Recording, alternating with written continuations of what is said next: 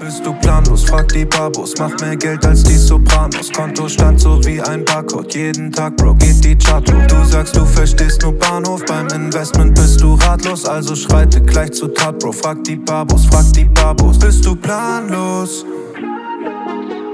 Frag die Babos. Einen wunderschönen guten Abend, einen wunderschönen guten Morgen, guten Tag, wie auch immer. Herzlich willkommen zum Investment Babo Finanz Podcast, der Podcast in Deutschland, was das Thema Finanzen angeht. Ja, so ein Intro habe ich noch nie gemacht. Ich dachte, ich probiere es einfach mal aus, Michael. Äh, ich grüße dich erstmal. Es ist abends. In der Regel haben wir unser Podcast immer früh morgens aufgenommen. Wo bist ja, du? Wo steckst du? Wie geht's dir? Was machst du denn? Ich bin äh, zu Hause im Homeoffice. Wir haben nämlich schon halb acht und da ich äh, randalierende Kinder habe, äh, die eine Etage tiefer sind, bin ich jetzt gerade in meinem Schlafzimmer. Also noch nicht mal bei mir am Schreibtisch, weil das ist näher an den Kindern und meine Kinder sind so wirklich äh, laut. Ähm, und ich will heute absolute Ruhe um mich herum, weil wir haben ein Thema, was mich persönlich sehr interessiert. Ich habe auch sehr viele Anfragen aus der Community bekommen in den letzten, äh, also ich persönlich habe schon lange Anfragen in diesem Bereich bekommen, aber seitdem wir den Podcast machen, kommt auch immer wieder die Frage, Michael, könnt ihr mal eine Folge machen zum Thema Islamic Investment, äh, was ist halal, was ist nicht halal? Und das ist dann immer kritisch, wenn so ein Katholik und ein, äh, was bist du eigentlich, ändert? Äh, gar nichts wahrscheinlich. Ich bin ne? eigentlich Schön gar Albaner. nichts, aber ja. viel, äh, viel mehr katholisch äh, Erziehung ja. gehabt in den USA. Und ein bisschen tatsächlich, als Albaner ist man mit beiden aufgewachsen. Ja? Also die eine Hälfte der Familie ist Moslem, die andere Hälfte katholisch. Und äh, ich kenne mich da ein bisschen aus, aber nicht zu dem Thema ganz spezifisch da. Das muss ich einfach mal offen und ehrlich zugeben. Deshalb freue ich mich auf unseren Gast. Aber Michael, ihr kennt euch schon. Es sind zwei ja. Michaels im Raum. Ja, das, äh, ja, natürlich haben wir einen Gast eingeladen, der äh, da aus erster Hand perfekt äh, uns informieren kann und euch, liebe Community. Äh, vorab, das ist äh, nicht nur ein Thema äh, für Moslems, logischerweise. Ich finde, das sollte jeden interessieren. Ähm, vor allem ähm, werden wir bestimmt auch auf die Parallelen eingehen zum Thema nachhaltiges Investieren. So eine Folge haben wir schon. Aber erstmal möchte ich unseren Gast vorstellen. Michael Gassner ist hier, absoluter Experte. Michael, magst du dich vorstellen? Ich glaube, die meisten haben jetzt ihre Schublade aufgemacht, ihre Klischeeschublade und wundern sich jetzt erstmal wegen deinem Namen. Äh, Michael, was machst du alles und warum bist du unser Experte im Bereich Islamic Investment? Ja, gute Frage. Was mache ich alles? Also, Name ist Michael im Arabischkurs und als ich zum Islam kam, da wird man immer gefragt, was hast du für einen islamischen Namen? Zum einen ist Michael natürlich ein islamischer Name, steht im Koran, ist ein Engel und so weiter, Michael. Richtig. Aber da hatte ich mich dann entschlossen, weil ich den, das H am Ende des Namens nicht aussprechen konnte, sage ich, nehme ich besser den Namen Saleh, als dass den wer anders nimmt, denn ich muss den dann ansprechen. Ohne darüber nachzudenken, dass Leute mich immer nach meinem Namen gefragt haben und ich den nicht aussprechen konnte. so, das war da ein bisschen mühsam. Also ja, islamischer Name Saleh, aber nicht so öffentlich im Gebrauch, nicht eingetragen im Pass oder sowas. Das macht ja heutzutage auch nicht unbedingt das Leben leichter. Und ähm, was mache ich? Ich habe äh, Bankkaufmann studiert, äh, gelernt in Deutschland noch, aus Universität Abschluss in Deutschland gemacht, in Wirtschaftswissenschaften. New Economy Einstieg auch noch in Deutschland. Und dann war die plötzlich weg, die New Economy implodiert irgendwie. Dann bin ich wieder ins Finanzwesen zurück und habe dann in der Zeit, wo ich äh, Jobsuche hatte, dann angefangen zu gucken, wie ist das eigentlich für Islamic Finance, für muslimische Community in Deutschland. Habe mir dann Literatur besorgt von Mufti Taki Osmani, die Einführung in Islamic Finance und die verschiedenen Fachbücher zur Bankenregulierung von der Uni Köln in der Uni-Bibliothek mal durchgesichtet. Wie passt das zusammen? Und habe dann meine ersten Artikel geschrieben für Fachmagazine im Ausland, aber auch in Deutschland zwei Titelbeiträge für die Bank, von der Bank, vom, Banken, vom Bankenverlag, Bankenverein. Und ähm, bin dann relativ schnell bekannt geworden, weil ich so der erste Banker war, der mit dem Thema rumlief. Nur Arbeit hat es damals dann noch nicht gegeben zu dem Thema in Deutschland selber, ja. Ich sage zwar, das ist ein deutsches Thema, weil es wurde ja in Deutschland wieder neu erfunden, das Islamic Bank. Mhm. War durch den Ahmed El-Nagar Ende der 60er Jahre. Der hat in Deutschland studiert, deutsche Frau geheiratet, sich die Sparkassen angeguckt und die erste islamische Bank wieder neu gegründet in Ägypten, nachdem die ja nicht mehr gab. und nach der Kolonialzeit. Und ähm, nee, in Deutschland war halt nichts mit Islamic Finance. Dann bin ich so in den, habe ich mich ein bisschen mit Consulting durchgeschlagen, Roadshows gemacht, Vorträge gehalten, Seminare gehalten, eine eigene kleine Konferenz gemacht hier in Genf, Islamic Wealth Management Vermögende und dort die ganzen Banker in Genf eingeladen. Natürlich bezahlt. Ne? das war dann kein Charity-Event. Ähm, ja, und so bin ich da reingekommen und dann bin ich irgendwann gefragt worden, was machst du eigentlich in Deutschland? Du solltest doch besser hier in die Golfländer kommen und bei uns arbeiten. Und hatte dann ein Angebot bekommen, erst beratend tätig zu werden für die Bank Al Jazeera in Saudi-Arabien, in Jeddah. Und dann hat man mir dort auch die Anstellung angeboten. Und nach dem Managementwechsel bin ich dann auch weitergewandert in die Schweiz. Also ich sage hier mal, ich bin aus Jeddah eingewandert. Das steht auch so in meiner Zuzugsbescheinigung, in meiner amtlichen ja. Bescheinigung der Schweiz zugezogen aus Saudi-Arabien. Ich denke, das ist ziemlich einmalig für Deutsche hier in der Schweiz. Definitiv, ja. Und ähm, ja, habe hier im Bereich Private Banking ein islamisches Angebot aufgebaut für die vermögenden Muslime, auch vor allem aus den Golfländern. Und neben des Weiteren bin ich dann vor gut zehn Jahren berufen worden Scharia-Board der Bosna Bank in Sarajevo, also nicht weit weg von Albanien. Albanien hat auch eine erste islamische Bank. CEO kommt aus Sarajevo. Und ähm, bin da Mitglied eines solchen Boards geworden als technischer Fachexperte. Ja, und jetzt, vor gut zehn Jahren, habe ich mein erstes Buch geschrieben, mit, zusammen mit Dr. Wackerbeck von Strategieberatung. Und ähm, jetzt zehn Jahre später wurde es Zeit, eigentlich schon seit fünf Jahren ist es Zeit, aber es ist Bücherschreiben fällt mir auch nicht so leicht, vielleicht wie anderen. Vielleicht gibt es Leute, denen das leicht fällt, aber mir nicht. Ja, wir sind gerade dabei, ja. wir können das bestätigen. So ja. einfach äh, ist das nicht. Ja. ich habe eine Schreibblockade beim Glossar entwickelt. Das finde ich eine Spitzenleistung. Das Buch ist fertig, aber das Glossar nicht. Auch nicht schlecht. Ja, muss man erstmal schaffen. Und da geht es dann halt um die Themen, warum machen die islamischen Regeln Sinn? Was hat das mit Schuldenwachstum zu tun, mit Zins und Zinseszins? Wie macht man Finanzplanung? Sollte man Finanzplanung machen? Was ist die richtige Einstellung zum Vermögen? Wie sehe so ein Finanzplan für Muslime aus? Wohin kann man investieren? Welche Regeln gibt es für Aktien, welche für Immobilien? Kann ich ein Haus kaufen auf normalem Kredit oder islamischen Kredit? Wohin unterscheidet sich das? Natürlich auch Warnungen vor Betrugsfällen, die es gerade auch in der muslimischen Community mehr als genug gegeben hat und immer wieder geben wird, auch wenn man nicht aufpasst. Und das sind, sage ich mal so, grob die Themen, mit denen ich mich in dem Buch befasse und versuche, ein bisschen Finanzbildung auch bei Muslimen voranzubringen und natürlich auch bei denen, die das Thema mal an sich interessiert, das erklärt zu bekommen, warum das Sinn macht. Das wissen ja. die meisten Muslime ja heute nicht mehr. Ja.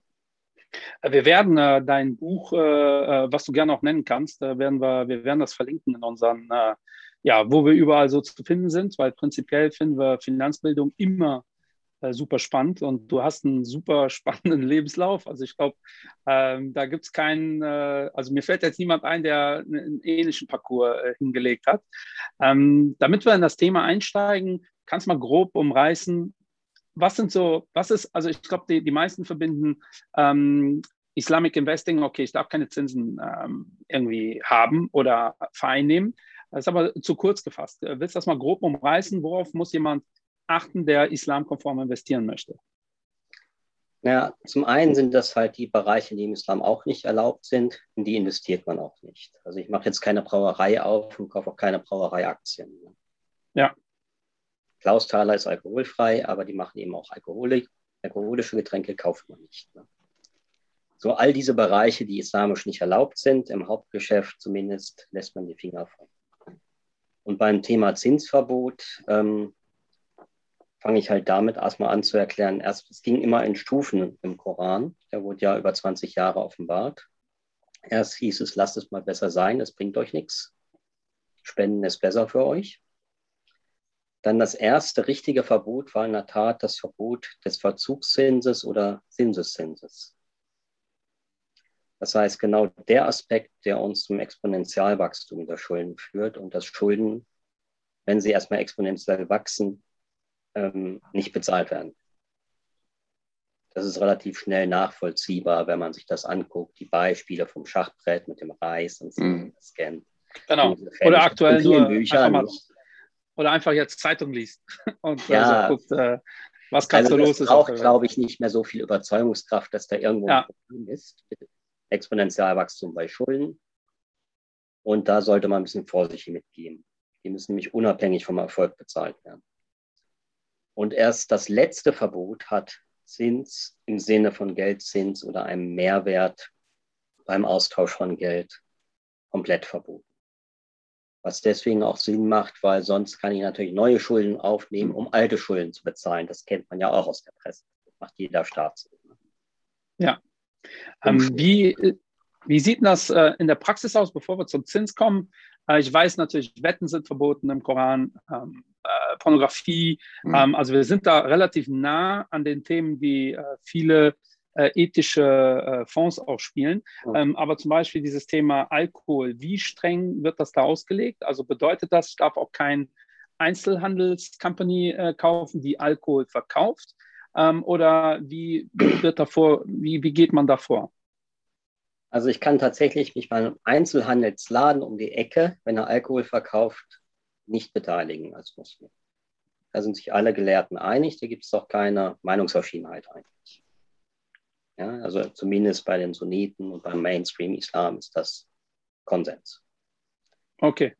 Beim Thema Aktien hat sich was viele nicht wissen, erst seit 20, 30 Jahren ein Meinungswechsel gegeben. Das heißt, erst hieß es noch in den 90er Jahren, ja, man kann nur investieren, wenn die komplett alles erlaubt machen, von, von der Kreditaufnahme bis zu den Industriebereichen, in den Sektoren, in denen sie tätig sind.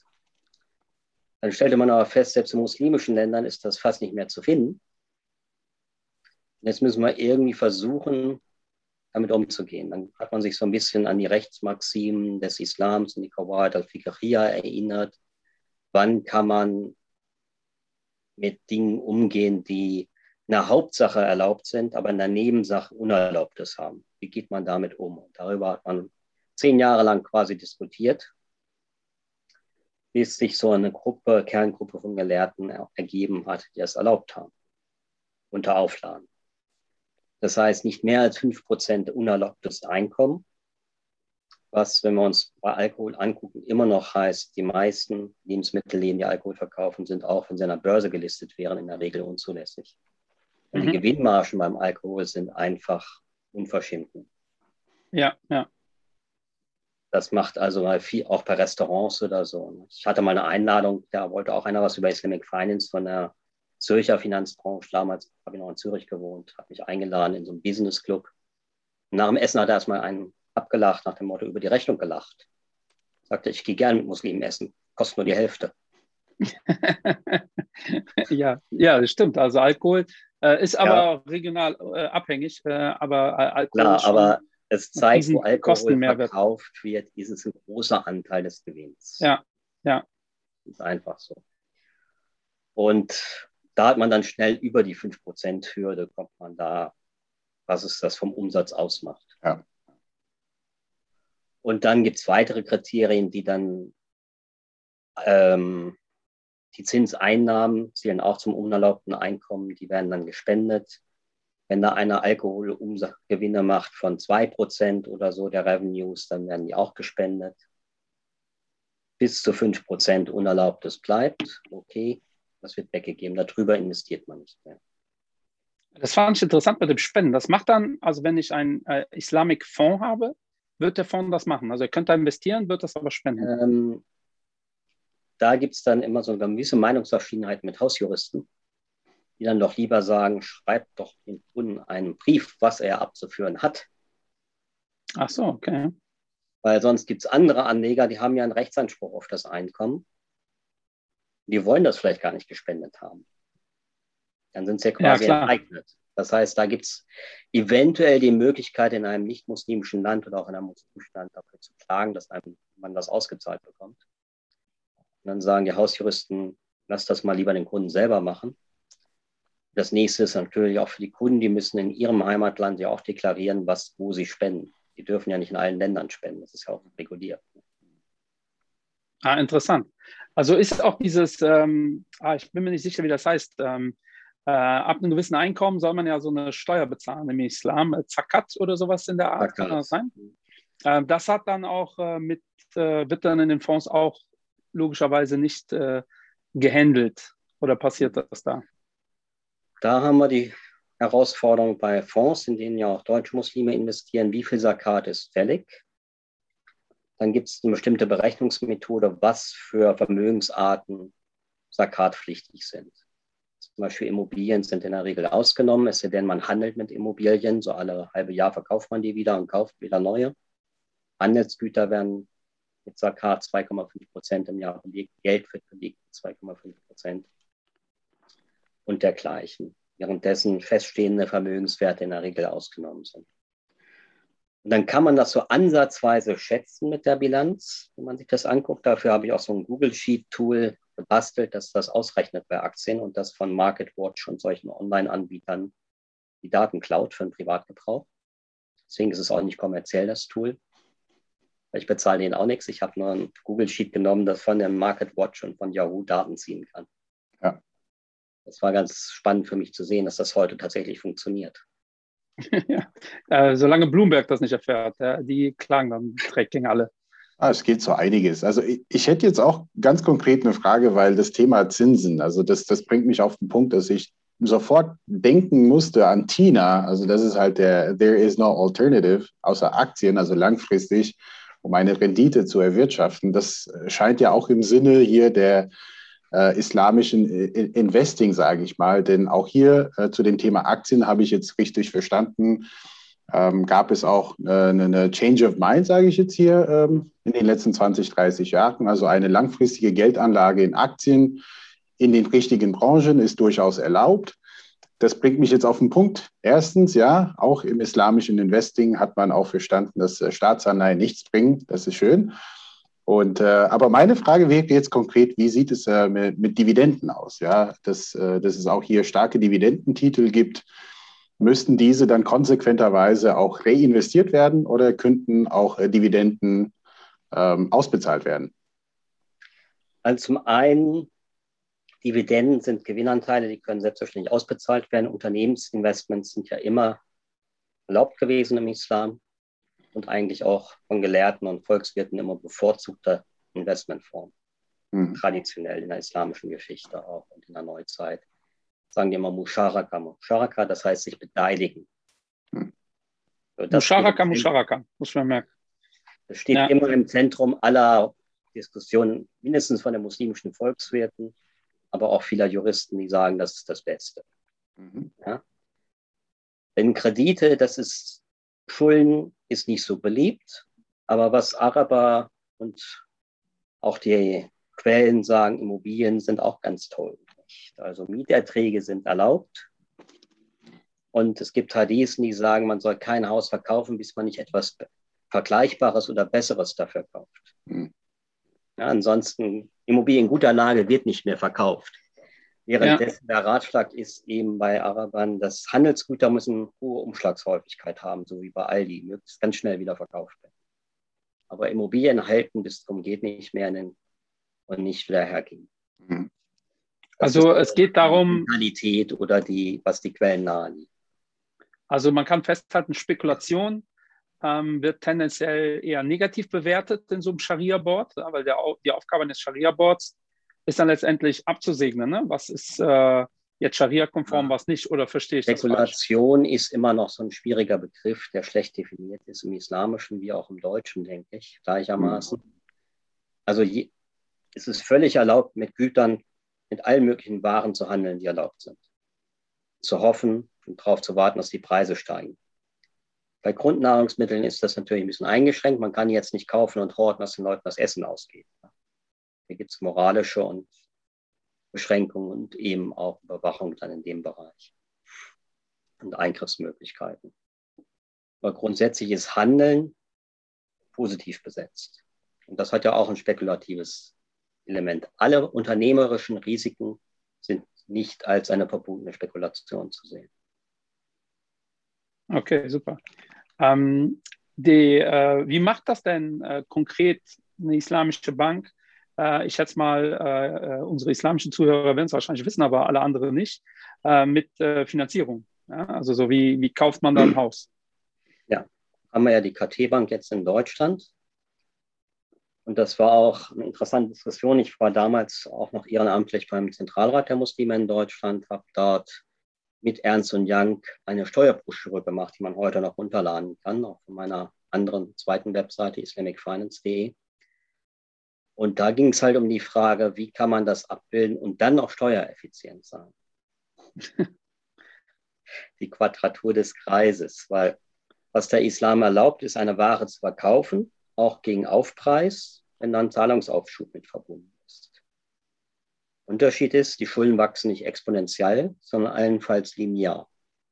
Ja, mhm. also man hat einen festen Preis. Wer jetzt nicht mehr zahlen kann, der verliert vielleicht die Immobilie, aber seine Schulden wachsen nicht, ins, nicht in den Himmel. So, und deswegen ist das so ein bisschen der Mittelweg von einer kompletten zinsfreien Gesellschaft, die andere Zinskritiker oder auch nicht äh, religiöse Zinskritiker sich wünschen, zu dem Exponentialwachstum, was wir heute haben. Okay, also können wir schon mal festhalten, dieses Zinsthema ist eigentlich gar nicht mehr so up-to-date. Das, was den Leuten sofort, äh, man hört immer nur Zinsen, Zinsen, das ist halt nee, alles nicht erlaubt. Das Riba heißt Zuwachs. Ja, Zuwachs genau, ja. sich auf Geld. Wenn man also eine Miete war immer erlaubt und Miete sprechen wir hier mindestens noch in der im Schweizerdeutschen vom Mietzins. Ja. In Deutschland ist es ein bisschen außer Mode gekommen, im Hochdeutschen. Mhm. Aber im Schweizerdeutschen sagen die immer noch Mietzins. Dann wäre auch äh, so eine Zero-Bond-Anleihe, für die Barbos, die es nicht wissen, ist halt eine Anleihe, die, wo man keinen Zins bekommt. Wäre das okay? Nur die neuesten von, von der deutschen Bundesregierung vielleicht, die gar keinen Zins zahlen und trotzdem zu 100 ausgegeben werden. Ah, okay. Also es geht da nicht, also Zero, nicht, genau. wenn Geld Zero unterschiedlich Bond. ist. Also das Geld muss auf einer Stufe sein. Ja, ja okay. Also da kann man nicht zu 90 so kaufe, zu 100 verkaufe, geht auch nicht gut. Ah, interessant. Ja, ich äh, finde das äh, monster spannend, das ganze Thema. Ähm, also ich habe jetzt gelernt, dass mit dem Thema Zinsen ist ein bisschen äh, ähm, ja, überholt. Ähm, aber äh, so gefühlt würde ich sagen, ist ein äh, islamkonformen Fonds aufzulegen, der zumindest Aktien äh, oder ein Aktienfonds ja gar nicht so kompliziert. Mhm. Ähm, warum gibt es nicht mehr ähm, islamkonforme Fonds? Vor allem, und das muss ich sagen, ist die Kritik, die ich in der Vergangenheit immer wieder geäußert habe, wenn Freunde von mir mit ähm, Fonds um die Ecke kamen, die islamkonform waren, war meistens das Problem, was ich geäußert habe, da ist halt viel zu wenig Geld drin, ne? viel zu äh, geringe Liquidität. Woran liegt das? Dass äh, äh, bei der Community müsste ja theoretisch äh, so gefühlt dieses Thema ja mega äh, laufen, weil es gefühlt auch nicht so kompliziert ist, äh, zumindest einen Aktienfonds aufzulegen. Was würdest du sagen? Woran liegt das oder ist das doch viel komplizierter, als ich es erwartet habe? Ach, weiß oder ich glaube. Wie gesagt, der Dow Jones Islamic Index war so der Durchbruch für das islamische Aktiensparen. Der war aber Ende 90er Jahre erst gekommen. Das heißt, ja. wir haben heute gut 20 Jahre, wo man über Aktienanlage nachdenkt. Und so eine lange Zeit sind 20 Jahre ja nicht. Ne? Also in Deutschland hat es ja auch bald 50 Jahre gebraucht, bis Aktienfonds zur Mode wurden. wurden ja. jetzt als Alternativen. Vorher hat das auch keinen interessiert, wirklich. 80er, 90er, wer hat da Aktienfonds gekauft? Ja, Sparbrief bei der Bank, ja, aber. Ja. So, und bei Muslimen braucht es auch Zeit, das zu vermarkten weltweit. Und dann die meisten Anbieter konzentrieren sich auf die Hochvermögenden und wollen denen lieber Portfolio-Management verkaufen. Ja.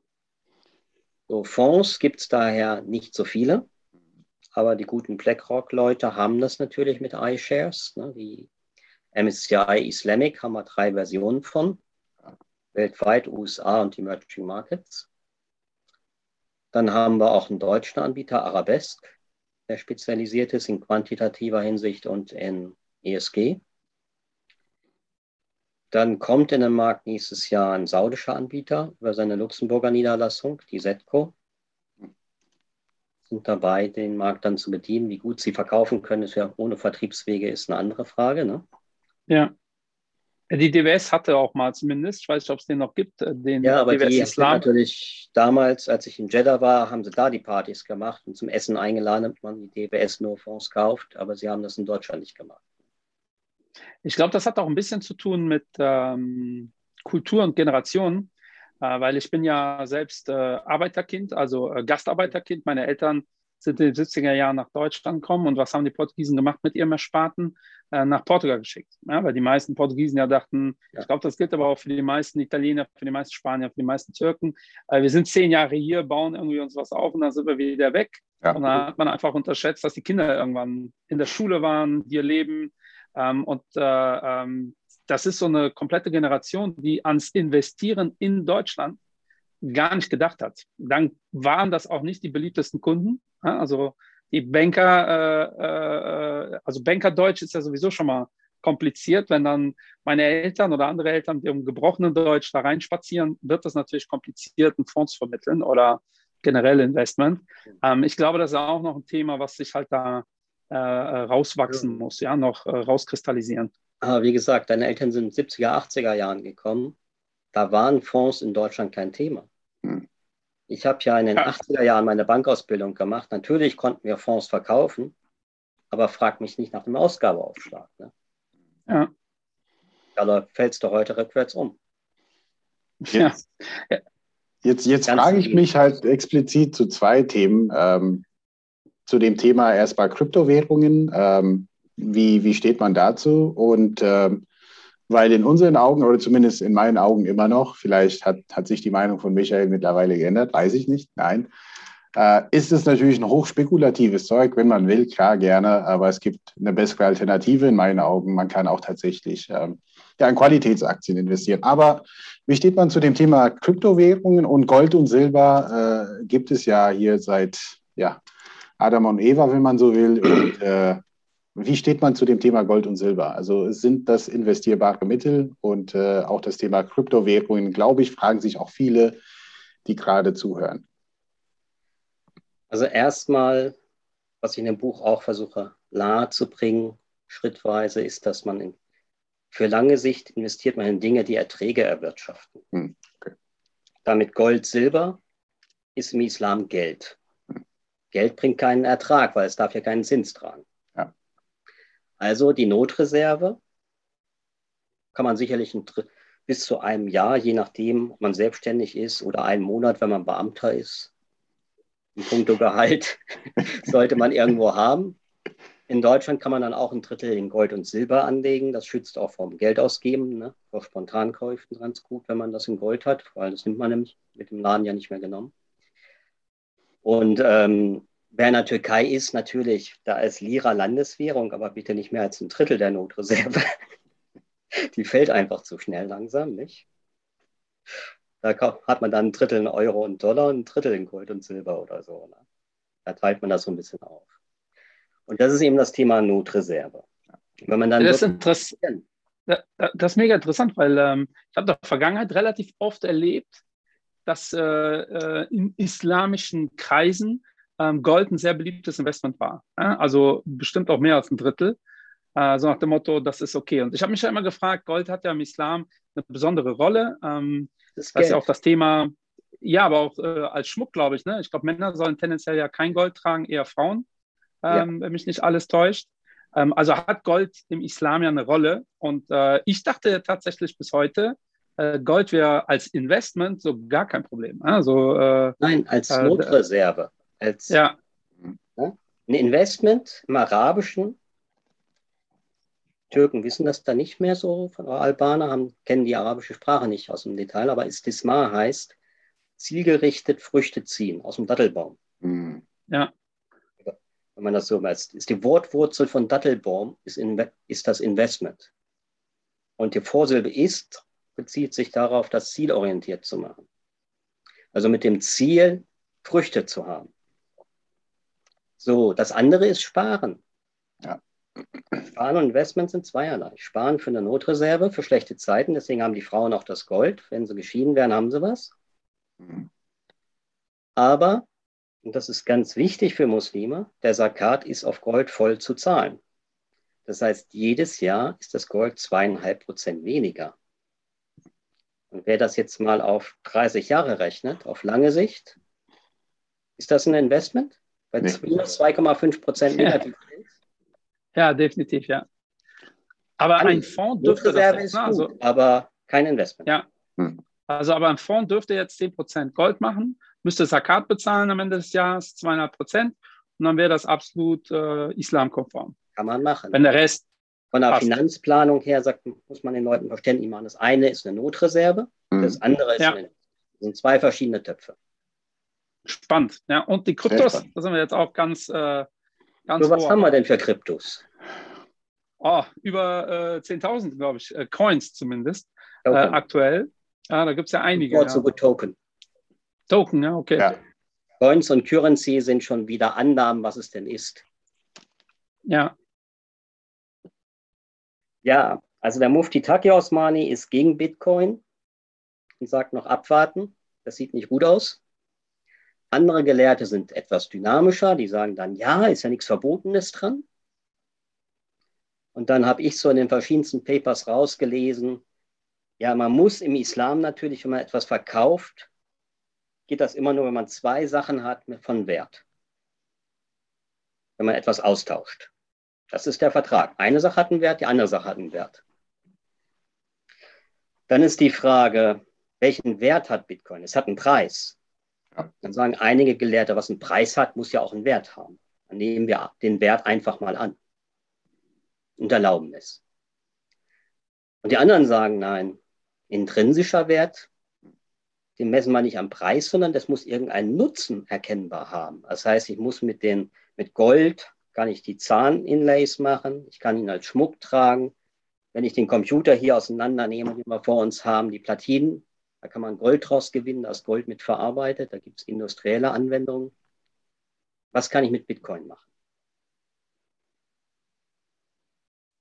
Ja, Bitcoin hat keinen intrinsischen Wert. Das haben wir in unserer genau. äh, Folge schon äh, festgehalten. Also für die, die sich jetzt fragen, wovon redet der da, hört euch einfach die Bitcoin-Folge an. Da gehen wir auf dieses Thema äh, relativ ausführlich ein. Und wenn man Bitcoin als Währung definiert, äh, wäre das halt auch nur Geld. Ja. Ja, dann, äh, nach meinem Empfinden äh, wäre es dann ähnlich zu handhaben wie Gold oder Bargeld. Es ist zumindest gehandelt und damit ein Handelsgut und reinweg für den Preisunterschied gehandelt, in der Hoffnung, dass andere Leute in der Zukunft mehr dafür bezahlen. Es, also, es schafft keine Werte, es verschiebt nur Vermögenswerte von den Leuten, die sie heute haben, die darauf hoffen, dass in Zukunft noch mehr, dass andere Leute noch mehr bezahlen. Das ist noch ja. Hoffnung. Aber es gibt ja. keinen fundamentalen Wert dafür, außer dass seit Bitcoins Erfindung das Schweizer Bankgeheimnis zerbröckelt ist um an irgendwie äh, ich, Geld zu verstecken. Ich, ich kann das praktisch gerade sehen, wie so ein paar äh, Zuhörer äh, ganz schnell Podcast ausmachen. So, aber total, ich will meine Bitcoins nicht verkaufen. Ähm, äh, der hat aber, eh keine Ahnung, so, der weiß nicht, wovon ja, er spricht. Der, der, hat Bitcoin ja. nicht verstanden. Nee. genau. Also, äh, liebe Community, es geht ja darum, dass wir uns damit beschäftigen. Ich habe ja eben gesagt, ähm, es ist ja nicht nur was, äh, ist ja nicht nur für Muslime interessant. Also das Thema ethisches Investieren äh, wird ja immer ähm, wichtiger und immer dominanter. Ähm, gibt es Zahlen, wie viele Nicht-Moslems in solche Strategien äh, investieren? Weil ich sehe keinen Grund, warum man als Nicht-Moslem es nicht tun sollte. Hm. So richtig Untersuchungen gibt es da keine. Nicht? Also in Malaysia sind es viele Chinesen, weil da eben viele Chinesen auch leben und die islamischen Banken hohen Marktanteil haben. Dann gehen die auch zu islamischen Banken. Ja. Sehen da keine nennenswerten Probleme für sich. Und in anderen Ländern wüsste ich jetzt nicht. Es wird ja überwiegend in mehrheitsmuslimischen Ländern investiert, wo man als Ausländer nicht investieren kann, wie Saudi-Arabien. Ich kann keinen mhm. saudischen Aktienfonds kaufen, der in Saudi-Arabien registriert ist, komme ich nicht dran. Und ähm, ansonsten gibt es nur international vorhandene islamische Aktienfonds, in die sind nicht untersucht worden, welche Religion die Käufer haben.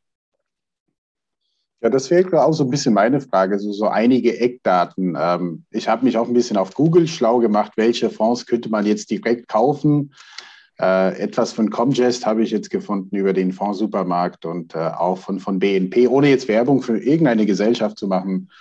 Wie viele äh, Fonds äh, sind, sage ich mal jetzt hier in der Dachregion investierbar oder halt ETFs? Und äh, wie ist es halt auf der anderen Seite mit, mit, mit dem Kunden? Also ich weiß, auf der ganzen Welt leben um die 2,5 Milliarden äh, Moslems, äh, wenn ich mich nicht täusche, oder vielleicht ein bisschen weniger, aber ich glaube, die Zahl kommt schon ungefähr hin. Und auch hier in äh, Deutschland sind einige Millionen. Ähm, ist das Thema Investment auch angekommen in diesen äh, Religionsgruppen, sage ich mal? Ist die Notwendigkeit da auch ähm, ja, das Verständnis und ähm, ja, wie viele sind schon investiert und was gibt es noch an Potenzial, sage ich mal? Also wenn wir uns nur ganz konkret auf die, ja, diese islamische Gruppe beziehen. Also jedes Land hat eine eigene Kapitalmarktregulierung. Hm. Das heißt, einfach mal vormachen und weltweit anbieten, klappt ja nicht. Ne? So. Ja. Europa ist schon kompliziert. Denn man ist eine Kryptobörse wie Binance, die ignoriert einfach alle und ja. geht eine Weile gut, einfach, ja. man gibt es Ärger, wenn man größer wird. Ja, ja. ja und ähm, das macht aber die Vermarktung von solchen Fonds weltweit sehr kostenaufwendig und schwierig. Den Aufbau solcher Vertriebsnetzwerke genauso schwierig. Mhm. Und traditionell gab es halt die Aktieninvestments erst seit 20 Jahren langsam im Aufbau. Dafür haben wir schon einiges an Volumen. Aber es ist natürlich nicht so hoch wie in Amerika. Ne? Hm. Und dann die Aktienkultur. Was, was ist die Investmentkultur in den Golfländern? Erstmal Immobilien, das eigene Unternehmen. Dann geht alles, der Überschuss geht in Immobilienkäufe. Und ein bisschen Pocket Money kommt dann in Schweizer Banken zur Verwaltung. Ja. Das ja. ist sozusagen erst die dritte Säule. Ne? Ja, hast du noch äh, viel Bank, Arbeit die vierte Säule. ja, ja. Äh, mir fällt noch gerade spontan ein, was ist mit Derivaten? Also ähm, ist ja auch äh, ganz äh, spannend. Äh, Wetten äh, sind ja ganz klar verboten und ja. wird, Derivate werden ja immer wieder mit Wetten auch gleichgestellt. Ich in unserer Folge über Derivaten sage ich da auch ausführlich meine Meinung zu, sehe das ein bisschen anders. Aber aus islamischem Recht, wie sieht es aus mit Derivaten? Das ist ja ein ganz wichtiger Bestandteil heutiger Strategien von Fonds. Ja, in den islamischen Fonds gibt es die Strategie so in der Regel nicht, weil da guckt man sich erstmal das alte Vertragsrecht an und findet Optionen, den Vertragsgegenstand Recht als Vertragsgegenstand oder Vertragsobjekt nicht wieder. Das nächste, was man finden kann zu einer Call Option, ist eine Anzahlung. Die hat aber nur eine Rechtsschule erlaubt, die hanbalitische, die vorwiegend in den Golfländern aktiv ist. Er hat gesagt, man kann eine Anzahlung machen und wenn man es dann nicht abnimmt, verfällt die Anzahlung. Und das ist ja eigentlich eine Call Option. Ja. Muss man ein bisschen in Strike noch den, die Anzahlung und so verrechnen und dann passt das wieder. Nur dann ist natürlich nicht die Absicht bei einer Anzahlung gewesen, dass man jetzt nur noch Anzahlungen macht.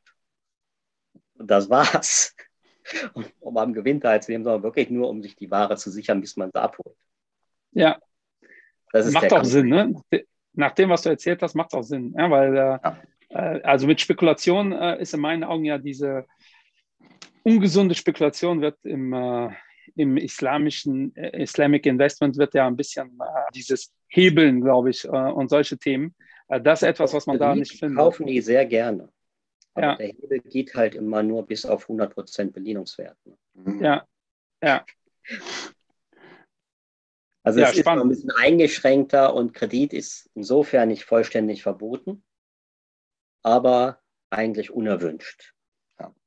Ich habe noch eine Hadith, also eine Aussage des Propheten gefunden, wo er eine Ware auf Kredit verkauft, äh, auf Kredit gekauft hat und dann mit Gewinn verkauft und den Kredit wieder zurückbezahlt und den Gewinn an arme Witwen gespendet hatte. Dann hat er gesagt, ab jetzt mache ich, mache ich keine Kreditgeschäfte mehr. Ich lasse ganz die Finger weg von Kredit. Mhm. Und der ist halt das zentrale Vorbild eigentlich. Ne? Insofern sollte man danach streben, möglichst schuldenfrei zu gehen, selbst wenn es erlaubte Schulden sind. Ja, und, so ähm, und, und Schulden sollten aufgeschrieben werden, auch unter Freunden und so weiter. Ja. Ja, finde ich prinzipiell auch wichtig. äh, also äh, entweder man macht unter Freunden gar keine Schulden oder man hält es gut fest, sonst ähm, zerbrechen oder einfach Freundschaften. Auf und hat keiner mehr. Ja, das ist immer schwierig, wenn dann 17 Jahre später einer sagt, aber ich habe dir damals eine Pizza äh, vorgestreckt, äh, die hast du die zurück äh, äh, abgegolten, dann kann so eine Beziehung auch schnell mal in die Brüche gehen. Ja, ich glaube, äh, da sind wir bei einem das wichtigen passiert Punkt. im Islam ja nicht. Ne? Äh, theoretisch Weil, nicht, oder?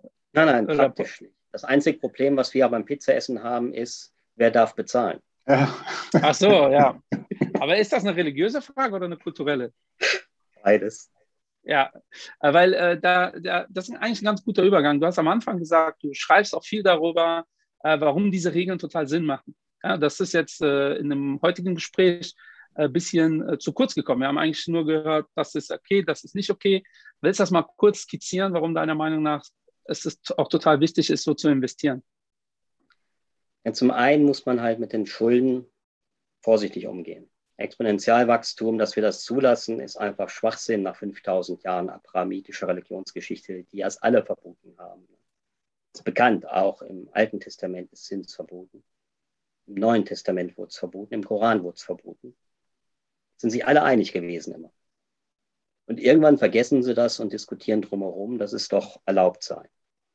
Und rechtfertigen es dann irgendwie. Aber es 5000 Jahre Verbotsgeschichte macht ja irgendwo einen Grund haben. Ne? Und das ist eben in der ständigen Überschuldung, die wir da erfahren und Ausbeutung. Und dann führt das natürlich auch noch zu Verteilungseffekten.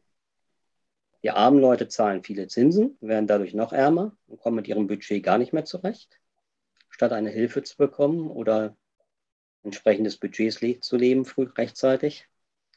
Und die Reichen, meine Kundschaft, von der ich lebe, die bekommt Kredite zu einem Prozent und kann die dann zu drei Prozent investieren und macht dann noch Geld mit.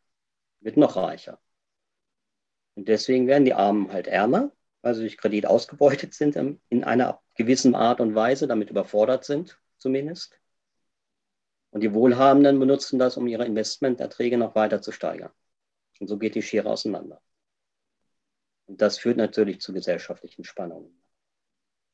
Absolut. Ähm, sehen wir auch momentan. Ist ja auch eine Diskussion, eine weltweite. Ähm, kommt darauf an, wie man es führt. In den USA gibt es auch diese Bewegung von äh, Multimilliardären, die äh, freiwillig höhere Steuern zahlen wollen oder halt dieser Act, äh, dass man einen Großteil äh, vererbt an äh, karitative Zwänge, äh, Zwecke. genau. Ähm, und ich finde es schon wichtig, darüber zu reden. Ich habe vor ein paar Tagen so einen sehr sarkastischen Tweet gesehen, da hat irgendeiner gepostet, äh, gib einem armen Menschen 500 Euro, die sind ratzfatz weg, gib einem reichen Menschen 500 Euro, der macht daraus mehr Geld. Da ich mir denke, ja, logisch. Also, wenn ich die 500 Euro nicht brauche, kann ich viel damit anstellen. Äh, wenn ich die 500 Euro brauche, um einfach die Rechnungen zu bezahlen, die da sind, dann ja. ähm, schwierig. Aber äh, auf Instagram wirkt das dann immer ähm, total clever und äh, neoliberal. Ähm, Finde ich kritisch. Geht das ja. Äh, nur in die Richtung oder, ähm, also zum Beispiel im, im, islamischen Recht ist mir jetzt aufgefallen, das Thema ähm, äh, alles, was mit Schweinefleischproduktion zu tun hat. Mir fällt jetzt keine große Firma ein, die nur Schweinfleisch äh, produziert. Da reden wir eigentlich um Massentierhaltung und generell äh, Schlachterbetriebe oder, ähm, oder gibt es da auch nochmal so eine Abstufung, ja, dass wenn ein, ein Schlachthaus keine Schweine schlachtet, äh, gibt es ja wahrscheinlich im islamischen Bereich, dann ist das äh, absolut investierbar. Ja, Sie müssen natürlich die islamischen Riten auch einhalten, um da zu investieren. Ne? Ja. Und dann geht das schon, wobei Massentierhaltung generell ein ethisches Problem ist. Ne? Auch wenn jetzt die muslimischen Halal-Zertifizierer da nicht nachfragen, äh, kann ein, darf ein Tier im Islam natürlich nicht gequält werden. Zum Beispiel die Schlachtung erfolgt, ohne dass ein anderes Tier das sieht. Hm. Man darf denen keine Angst machen. So, und ähm, das ist ja nicht 100% gewährleistet. Ne? Ja. Wird aber auch ähm, das Thema mit dem Tierquälen und halal-konform Schlachten, wird aber auch heiß diskutiert, oder nicht? Ähm, Gibt es da nicht, also bevor wir irgendwo ja. von Peter äh, E-Mails bekommen? Da haben wir im 19. Jahrhundert auch eine Volksabstimmung in der Schweiz gehabt, die das Koscher-Schlachten, also das jüdische Schlachten verboten hat aus Tierschutzgründen. Und im Dritten Reich wurde das dann bestätigt, auch in Deutschland. Und da hat es also durchaus auch eine rechtslastige Tradition, die sich dagegen dann die Religionsgruppen richtet, die man nicht haben wollte. Ich, ich äh, war eher bei Tierschützern. Ähm, ja, ja, das ist mit dem Tierschutzargument verbunden dann von Rechtsextremen. Okay, also jetzt kommen die E-Mails äh, von Peter auf jeden Fall rein. Ja, es gibt auch ja, Aufrichtung, es gibt auch nicht rechte Tierschützer natürlich dagegen sind. Aber da kommt es halt her mit den gesetzlichen Verboten, gerade rechtshistorisch betrachtet.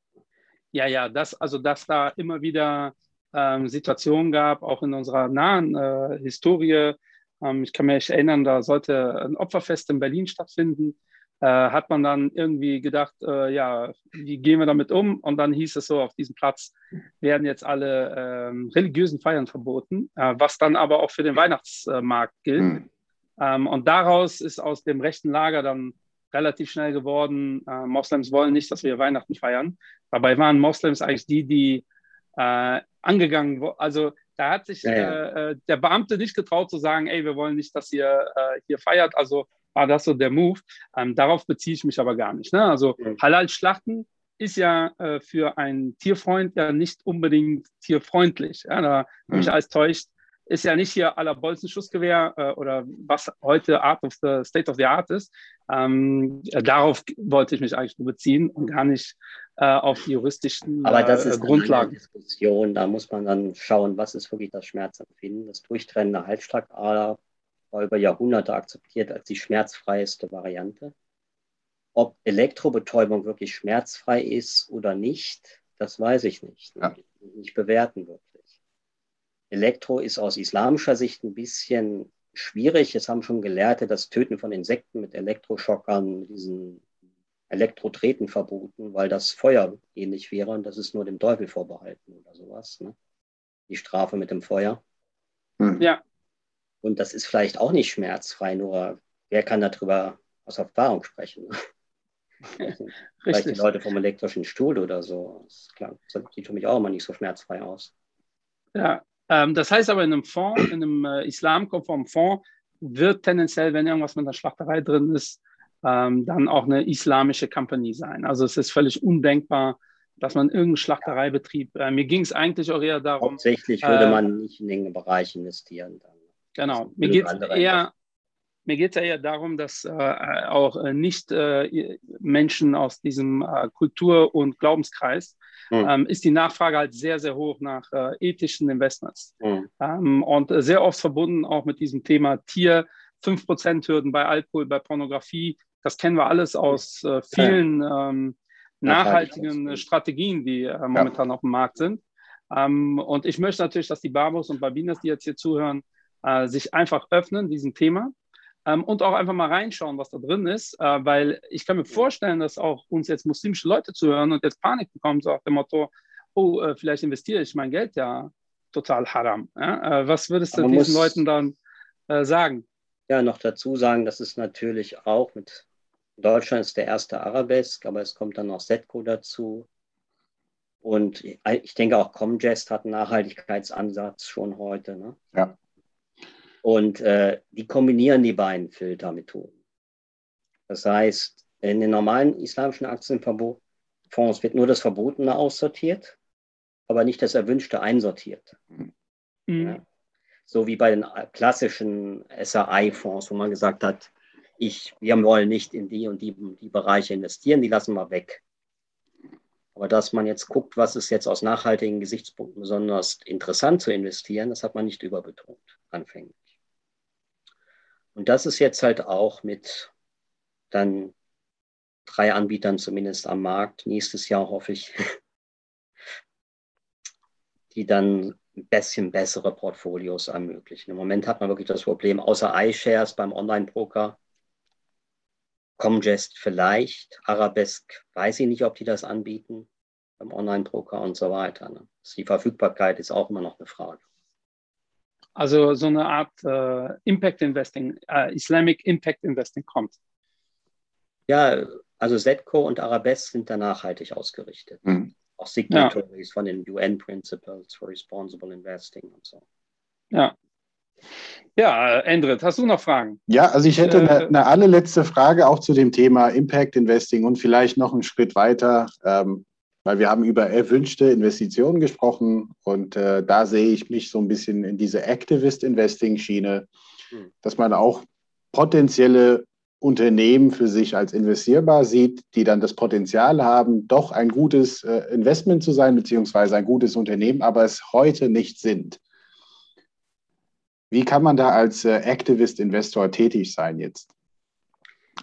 Ja, ich, da gibt es keinen Fondsanbieter, der müsste man selber kaufen und dann zur Hauptversammlung. Mhm. Nach dem Motto, das macht, glaube ich, kein Kleinanleger. Was noch interessant ist, aus zweierlei Gründen, ist das Thema Crowd Investing, mhm. Crowdfunding, Equity Crowdfunding. Es gibt Stand heute nur sozialen Wohnungsbau in Indonesien im islamischen Umfeld und äh, quasi Rechnungen finanzieren für asiatische Unternehmen. Also alles mit hohem Währungsrisiko und Länderrisiko verbunden. Kein Mainstream-Investment für deutsche Anleger natürlich. Dann gibt es aber ein oder zwei Plattformen jetzt in Afrika, natürlich auch Hochrisiko-Investments, die Startups investieren wollen.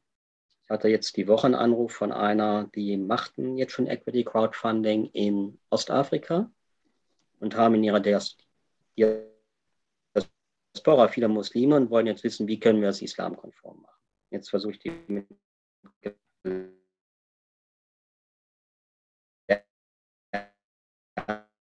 zusammenzubringen, dass die in Islamic Offer rein. Und wenn man Geld hat, das man nicht braucht, dann kann man da noch gut investieren, denke ich. Das, was die Leute normalerweise in, lieber in Bitcoin und Kollegen anlegen und dort keinen Nutzen der Menschheit stiftet, könnte man dann vielleicht auch mal da überlegen, ein bisschen zu streuen. Ja, sehr spannend. Also ich denke, von meiner Seite gibt es sicherlich noch tausend Fragen. Äh, vielleicht kann man auch hier noch ein paar zwei machen. Äh, das wird immer angekündigt, manchmal passiert es tatsächlich. Wir, wir können es ganz einfach machen. Wir, äh, hier ein Shoutout an die Community, wenn ihr Fragen habt. Und ich kann mir vorstellen, dass viele jetzt äh, weiterführende Fragen haben. Ja. Schickt uns die zu, dann machen wir einfach äh, in einem Jahr oder in einem halben Jahr einfach die zweite Folge. Vielleicht haben wir dann auch die Islamic Impact Investings. Ansonsten ähm, beschäftigt euch einfach, das sagen wir immer, mit euren Investments. Guckt einfach mal rein, was ihr da habt, was ihr da nicht habt. Ich glaube, Michael hat uns einen guten Überblick gegeben, worauf es ankommt. Ähm, und dass viele Vorurteile auch gar nicht so hundertprozentig zustimmen. Halt dieses Pauschale, wie so oft in unserem Podcast, ne, sagen wir immer wieder, es gibt keine binären Antworten, dieses, das ist gut, das ist schlecht, ja, nein. Ähm, so einfach ist das oft nicht, auch jetzt in diesem Bereich. Ich fand es mega spannend. Äh, Michael, vielen Dank, dass du dabei warst. Äh, zieht euch äh, seine äh, Informationen rein, sein Buch, wenn das für euch interessant ist. ich glaube, jeder hat gemerkt, wie tief du in dieser Materie drin bist. Ähm, und ich bin gespannt auf das Feedback. Wir kriegen immer relativ viel Feedback. Also immer her damit, das leiten wir alles weiter und dann machen wir gerne eine zweite Folge. Micha, vielen Dank. Ich verabschiede mich. Euch? Endrit, möchtest du auch noch Tschüssi sagen oder? Ich sage immer ganz zum Schluss äh, Cheerio, aber falls ihr auf YouTube unterwegs seid, dann müsst ihr gar keine E-Mail schicken. Ihr könnt einfach mal einen Kommentar unten lassen. Stimmt. Auch das ist erlaubt. Bitte gerne. Aber in diesem Sinne, bis zur nächsten Folge. Cheerio. Danke, Michael. Ciao. Bist du planlos, frag die Babos, mach mehr Geld als die Sopranos. Kontostand so wie ein Barcode, jeden Tag, Bro, geht die Chart hoch. Du sagst, du verstehst nur Bahnhof, beim Investment bist du ratlos, also schreite gleich zu Tat, Bro. Frag die Babos, frag die Babos, bist du planlos? Frag die Babos.